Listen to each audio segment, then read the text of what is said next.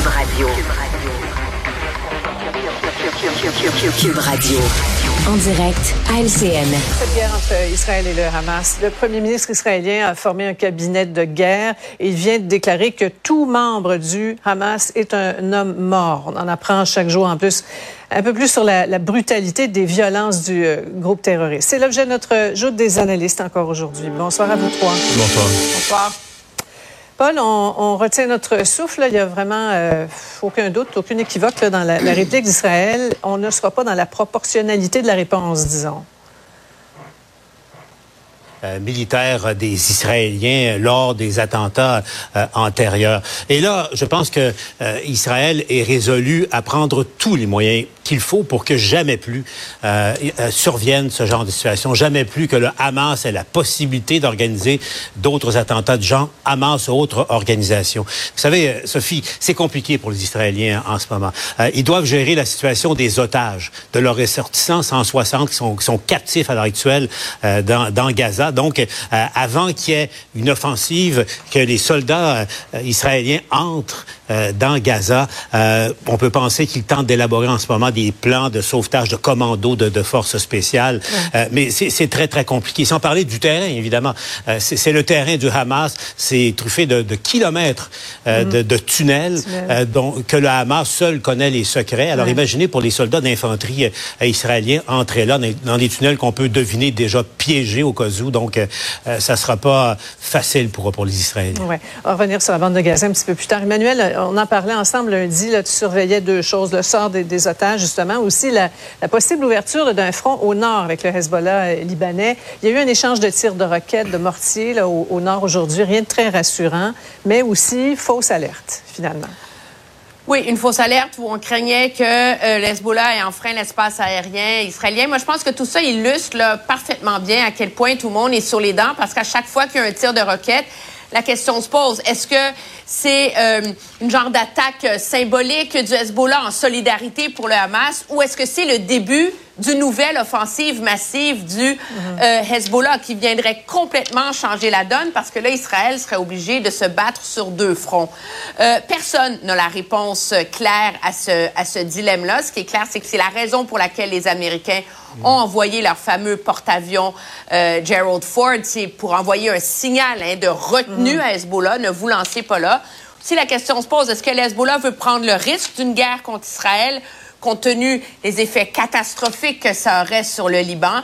Donc, tout le monde est en suspens là-dessus, mais il semble y avoir une genre de, ligne rouge, je pense. Mm. C'est la question, justement, d'une invasion terrestre euh, de l'armée israélienne à Gaza. Est-ce que c'est ça, la ligne rouge, qui ferait euh, entrer mm. définitivement Hezbollah dans le conflit? On le saura au moment où ça arrivera, malheureusement. C'est une crainte sérieuse là, qui pourrait mener à un embrasement qu'on veut éviter. Tu l'expliques bien, Mario. Est-ce que tu penses que ça peut arriver? Ça peut se concrétiser? Ben, je pense que ce n'est pas le plus probable à l'heure où on se parle. Je pense que ça demeure peu probable pour euh, les raisons qu'on a évoquées. Mais euh, c'est toujours possible. C'est le principe d'une guerre. C'est pour ça que les guerres sont, sont si inquiétantes. sais, on ne sait jamais ce qui, ce qui déclenche, l'effet domino qui, qui, qui déclenche quelque chose d'autre. Moi, euh, personnellement, je suis tout à fait d'accord avec Emmanuel. Je pense que si les Américains ne veulent pas que tout le monde s'en mêle, ne veulent pas que le Hezbollah, mm. l'Iran s'en mêle, et il faut voir là, ces deux méga navires, mais qui sont plus qu'un navire. C'est comme, comme une ville militaire qui va s'installer en face. Et voyons ça comme deux gros yeux des Américains qui disent aux yeux, aux autres, on vous surveille, mêlez-vous pas de ça. Et ça, moi, c'est comme ça que je vois l'approche des Américains. Les Américains veulent pas s'en mêler, mais ils disent à tous ceux qui auraient le goût de s'inclure dans le conflit, euh, mêlez-vous de vos affaires, restez en dehors de ça. Paul, il faut, il faut euh, garder l'œil sur ce qui se passe dans la bande de Gaza. C'est l'état de siège complet. Là. On attend, certains parlent d'une offensive le terrestre d'ici quelques heures. Il y a une crainte, là, de, si ce n'est pas déjà fait, d'une crise humanitaire épouvantable. L'ONU qui veut placer, mettre en place des corridors humanitaires, les universités, les hôpitaux qui ont été frappés. Euh, c'est épouvantable. Et on parle de 260 000 Gazaouis déplacés. Et deux millions et demi de, de population dans ce tout petit euh, territoire, euh, Sophie. On croit comprendre qu'il y a à l'heure actuelle des, des, tractations de coulisses par intermédiaires interposés sur la question des otages et aussi sur celle de l'établissement d'un corridor euh, humanitaire. éventuellement, Israël n'aura pas le choix parce que le siège, il est total. L'étau est, est, est, parfaitement étanche. Rien ne sort, rien n'entre à Gaza qui n'a plus d'électricité non plus, pas d'eau, pas de nourriture qui y entre. Donc, Israël, je vous parlais des difficultés euh, et des défis de l'armée israélienne, il y a celui-là également, l'image internationale. En ce moment, Israël a un capital de sympathie qui est, mhm. euh, qui, qui, est considérable et on peut comprendre pourquoi. Mais attention, là, Israël sera euh, sous surveillance à compter de, maintenant et, et ça, ça, rend encore plus complexe la situation militaire sur le terrain. Ça semble clairement pas notre priorité actuellement, Emmanuel, évidemment. Là. Non, et le gros problème, c'est que l'endroit de la planète le plus évident pour établir ce corridor humanitaire, c'est via euh, l'Égypte, parce qu'il y a euh, un, port euh, de, contrôle entre Gaza et l'Égypte. Mhm. Mais il semble que pour l'instant, l'Égypte discute. On voit, oui, peut-être faire rentrer du matériel. Mais l'Égypte n'est pas trop, trop chaude non plus à l'idée d'aller se mettre le doigt là-dedans. Mhm. Moi, je pense qu'une des craintes principale de l'Égypte, c'est que si on met en place un corridor humanitaire, dans le cas de Gaza, ça veut dire un corridor pour laisser aussi sortir les civils et l'Égypte ne veut pas se retrouver avec le problème de 2 millions de réfugiés palestiniens sur les bras non plus. Là. Exactement. Même, euh, même chose pour les Canadiens. Il y a peut-être plusieurs dizaines de Canadiens, on parle de 70 ou 80 qui sont à Gaza. Euh, pas moyen de sortir de là si tout est, est fermé. On a entendu en début de bulletin euh, plusieurs Canadiens se, se plaindre hein, de, devoir se débrouiller euh, seuls pour euh, revenir au pays. Ça a été le, le croix et la bannière. Euh, Marion, on va en reparler après la pause. La ministre Jolie qui a détaillé son plan pour les aider, ces gens-là qui sont vraiment très mal pris. On va y revenir avec nos analystes après la pause. Restez avec nous.